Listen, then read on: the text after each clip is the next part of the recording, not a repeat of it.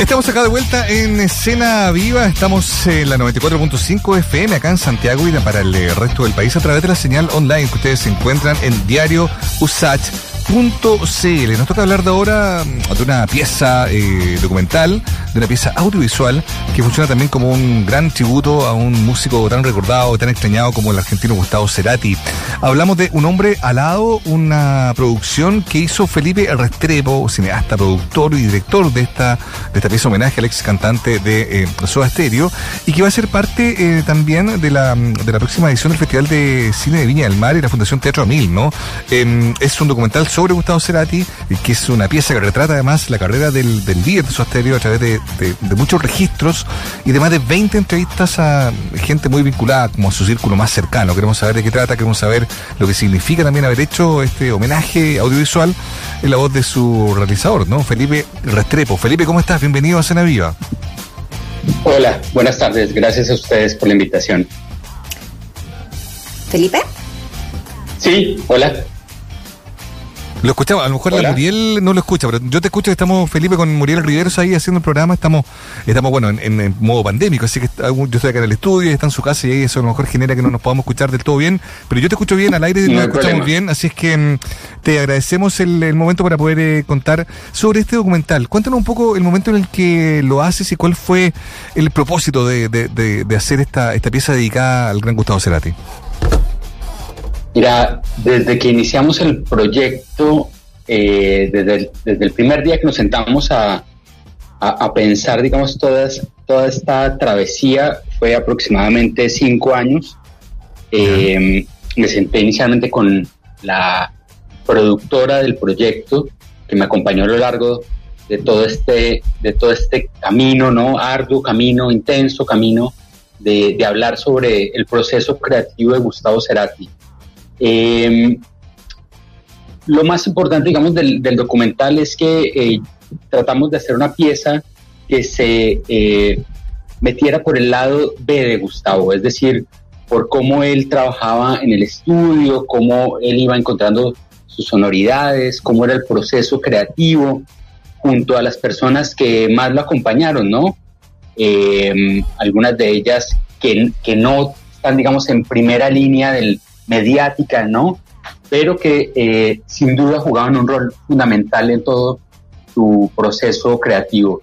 Entonces, eh, fuimos lentamente sumando aliados, sumando eh, entrevistados, pensando lentamente la película en función también de nuestras posibilidades financieras, porque mm, nosotros no somos una, no venimos digamos, del lado eh, duro de la industria, somos productores y realizadores independientes, eh, pero que decidimos contar em, eh, o decidimos meternos en este mundo porque a mí particularmente me interesan los procesos creativos y, me, y en un momento determinado, después de la muerte de Gustavo, como que hubo de parte mía una fuerte atracción sobre su figura, más allá de que siempre lo, lo admito, que no soy un gran admirador, o sea, soy un gran admirador sin duda a la obra de él, pero no soy un fanático. Eh, pero me, despertó una inquietud que traté como de, ir eh, resolviendo en la medida en que me sumergía en, su universo y la verdad que, que fue una muy grata un grato encuentro, ¿no? Entiendo. Oye, ya interesante además que tú el foco lo hayas querido poner en lo artístico, porque evidentemente la figura de Gustavo Cerati, que como bien sabemos además eh, muere tan, tan tempranamente, ¿no? 55 años de edad, esto fue ya en el 2014, eso también genera como una sensación ambiente respecto de su nombre que es bien, bien eh, significativa, ¿no? Pero tu foco te ha puesto en lo artístico, y qué interesante eso, digamos, porque mm. son muchos los que, más allá de, la evidente popularidad que tuvo él como solista y al frente de su estéreo, eh, pudieron reconocer también que era un hombre que tenía muchos talentos ¿no? Como productor, como compositor, como guitarrista, probablemente unos rasgos menos advertidos de, su, de sus muchos talentos eh, musicales, ¿no? ¿Por qué quisiste poner el foco precisamente en eso, en lo artístico más que en la persona, en su historia de, figura popular, ¿no? Y de ídolo juvenil también en su momento, porque el foco estaba puesto ahí en lo, en lo, en lo de su talento artístico, insisto, más que en otra, que en otra área de su personalidad o de su, o de su persona.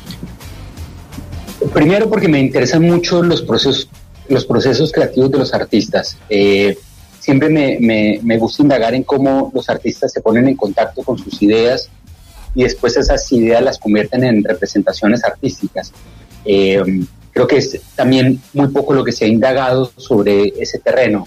Entonces me pareció interesante hacerlo eh, a través de una figura que tiene el grosor de Gustavo eh, y también porque cuando estaba haciendo el recorte del mundo de Gustavo, yo tenía claro que no iba a ser un, documental que intentara abordar toda su vida, ¿no? Es más, hay una sobreproducción de Gustavo, de, shows, de, documentales, de, de, de, libros, ¿no? De biografías. Y yo quería por, tratar como de meterme por un lado donde nadie había indagado.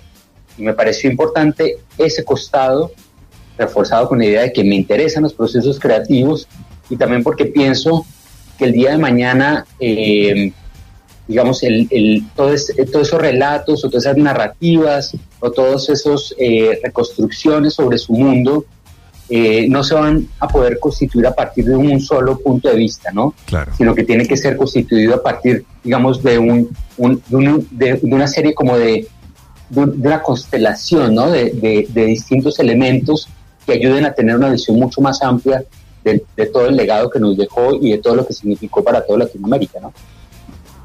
Oye, eh, Felipe, ¿y se puede dimensionar efectivamente hoy día eh, a distancia también ese impacto que sigue teniendo eh, a propósito de la película y cómo, cómo ha llegado también y cómo ha sido recibida también por, por el público? Yo creo que todavía estamos en proceso de, de, de, de entender esa expansión, ¿no? Eh, yo noto que cada vez hay más personas que se interesan en su mundo. Eh, yo creo que es una figura dentro de la música latinoamericana que con el tiempo va, a seguir, creciendo y se va a convertir en un clásico, ¿no? Mm. Eh, y, va a seguir en expansión porque si algo, algo muy interesante que tenía Gustavo es que la obra de él tiene muchas capas y cuando uno se empieza a sumergir en, esa, en ese mundo, se da cuenta que no puede abordar ese mundo desde un solo lado. Entonces cada vez que uno entra en contacto con su obra, le encuentra una nueva arista. Y eso es lo que hace lindo también los artistas, ¿no? Por eso el, poder del, del, arte, ¿no? Y del arte que, que tiene la, la, posibilidad de trascender. Que cada vez que uno se pone en contacto con él, eh, puede encontrarle algún otro elemento, un nuevo sentido, significarlo de una nueva forma yo creo que con la obra de Gustavo pasa eso. Además que hay muchos, muchos elementos que, la atraviesan transversalmente. Eh, y la verdad que en, relación a la recepción del, público en general ha sido muy positiva. Yo eh, también soy sensato, eh, estaba muy temeroso al principio antes de, que saliera el material porque no iba, no sabía cómo iba a ser la recepción del, del público, sobre todo de los fanáticos de Gustavo, pero fue muy positiva. Eh, hay, un, hay un tema y es que eh, yo no trabajo con, con música de, ni de Gustavo ni de Soda en la película, yo trabajo con música original, porque la familia, digamos, no conté con el aval de la familia, eh, ellos no, no se opusieron, pero ellos estaban involucrados en otro en otro trabajo, ¿no? en ese momento estaban haciendo videos o algo así. Y eso de pronto al, al, al espectador eh, más exigente o más, no digo exigente, sino más eh, asociado, digamos, con, con, con, contenidos de industria, como que le parece raro, ¿no? Como que dice, pero ¿cómo es que no está la música de Gustavo en un documental que habla sobre Gustavo, ¿no? Sí, eso yo te lo diría... Eh, Felipe, yo te quería, te quería preguntar eso porque, claro, eh, bueno, hemos sabido de esta, esto, es una pieza que ya tiene como más de un año, eh, estamos hablando con Felipe Restrepo, que es el responsable de este documental sobre Gustavo Cerati, que se llama Un hombre alado, y porque estamos hablando de esto porque se va a estrenar en las pantallas de Teatro Mil TV este primero de noviembre, ¿no? Vamos a poder ahí ver el trabajo, que está muy bueno, porque además entrevistaste a gente muy valiosa, muy cercana, como Richard Coleman, a, que sido Tuiti González, Marcelo Moura, el sobrito Fonquintiero, también un colaborador estrecho, de un hombre que, como tú bien decías, también, si uno su carrera discográfica, se puede dar cuenta de todas esas capas que tú mencionabas, artísticas, ¿no? Un hombre que partió haciendo una música muy especial, eh, muy particular, un, reggae pop eh, muy adolescente, hasta cosas mucho más sofisticadas, experimentales, música electrónica y tantas otras. Pero lo que tú mencionas, esto que deja ahí como un poco la rápida, eh, nos llama la atención. ¿Por qué la familia no, no, no accede a entregarte la posibilidad de poder poner su música en un trabajo que precisamente destacaba su música y no su, qué sé yo, vida personal u otro tipo de cosas que uno entendería son más complicadas de querer hacer públicas. ¿qué, pasó ahí? No, la, la verdad, esa pregunta sí se la deberías hacer más a ellos que a mí. digo, claro. cuando les conté del proyecto, ellos me dijeron que no estaban interesados y al final, cuando ya tenía el trabajo terminado, volví a decirles que, aunque sea que lo, vieron, hay personas de la, de la, familia que lo vieron y, les gustó, pero hay, hay, una cuestión más corporativa dentro del mundo de Gustavo. Además, a ver, y vamos a ser sinceros, ellos tienen todo el derecho de decir quién sí y quién no, a quién les ceden los derechos. Lo que yo no estoy de acuerdo, y esto obviamente eh, me asesoré jurídicamente, es que yo tampoco tenía por qué cercenar la posibilidad, posibilidad de hablar de un personaje de la altura de él, ¿no? Un personaje público que nos ha atravesado a todos. Entonces, ahí también fue una especie como de reto personal de querer eh, no, no, no, dejarme como eh, oponer o no dejarme eh, menguar, digamos, por, por esa no aceptación y seguir con, con, con ese delirio de, de, hablar sobre su proceso creativo, ¿no? Claro. Pero, Oye. es más, con el tiempo, perdón, y con el tiempo yo lo miro y, y, y, a mí como realizador audiovisual la verdad es que me sirvió muchísimo, ¿no? Eh, porque me ayudó también a, pensar en estrategias. Es lo que te iba a preguntar, en el fondo, eh, cómo se sortean eh, y cómo, cómo bordeas, ¿no? Porque finalmente pasa a ser un documental eh, muy interesante sobre la figura. mira, ¿sabes qué? Vamos a escuchar el trailer que lo tenemos acá de un hombre al lado. así las personas que nos están escuchando también se van haciendo la idea, porque efectivamente el no contar con la música en un documental que pasa a ser también sobre un personaje musical, muy musical y muy influyente en Latinoamérica, bueno, pasa a ser un gran desafío. Escuchemos un poquito y lo vamos abordando también, Felipe. La opinión de la gente, vender más discos, vender más entradas, eso pasaba después. Primero está siempre la música. Fue el tipo que hizo que se conozca el rock en español en toda Latinoamérica. Recuerdo un cambio total en mi vida, un cambio en donde todo se puso fluo, por decirte de algún modo, todo tomó color, todo tomó dinamismo. Eh, enseguida me di cuenta de que la mano venía moderna. Tenía eso de que siempre cantaba bien, siempre tocaba bien. Era un líder que iba siempre como al frente, adelante de todo. Entrevistas, Felipe, no te fallaron, eh, para nada. Tuviste la oportunidad de conversar ahí, como bien decía Mauricio, con eh, el círculo más cercano, creativamente hablando también de, de Gustavo Cerati. Eh, el hecho de hacer música original, eh, cuéntanos un poquito, ¿con quién trabajaste? Eh, ¿De qué manera fueron generando también estas alegorías a la música de, eh, de Gustavo y de Soda? Y, y, cómo también fue armándose ese relato, sientes tú, fue tan, tan relevante el poder armar o rearmar con las personas cercanas a él? ¿Te diste otras vueltas? Cuéntanos ¿cómo, cómo te llegó a ti también el tener que rearmar quizás la historia al no contar con la música. Lo que pasa es que desde un principio también concebí que iba a ser el documental sin llenar el, documental con, música de él, porque me parece de cierto modo un recurso hasta sencillo, ¿no? O, con cierta obviedad, ¿no? Como cada vez que salga la, eh, la, cara de Gustavo, entonces pongamos un acorde de Gustavo. Yo quería jugármela por otro lado y, e inclusive antes de, de contactar la familia, yo ya me había sentado con dos músicos de Buenos Aires y les había contado que, hacen música para audiovisual y les había contado del, proyecto y les dije, hagamos una, yo voy a hacer una lectura, digamos, de todo su trabajo desde sus inicios hasta el, hasta el último trabajo musical y voy a identificar sonoridades, ¿no? Y después nos sentamos y trabajamos sobre esas sonoridades. Y ellos trabajaron sobre cuatro tracks, cuatro o cinco tracks, Después se sumó más, después se sumó, se sumó más adelante otro músico que también ayudó con, la parte un poco más eléctrica, pero la música, digamos, e, evoca el, mundo de Gustavo. Y de eso nos dimos cuenta y supimos que íbamos por buen camino cuando una vez nos sentamos con Marcelo Maura eh, y le mostramos el primer teaser que armamos con, las tres primeras entrevistas que habíamos hecho con El Zorrito, con Capilla y con Terán. Y llegó y nos dijo, mira, no había escuchado nunca ese, ese track de Gustavo. Yo no le dije que no era de Gustavo. Y yo dije, si él, si él que está, que está más cercano, mucho más próximo a su figura, le pareció que, que esto sonaba a Gustavo es porque las cosas las venimos haciendo por lo menos medianamente bien, ¿no?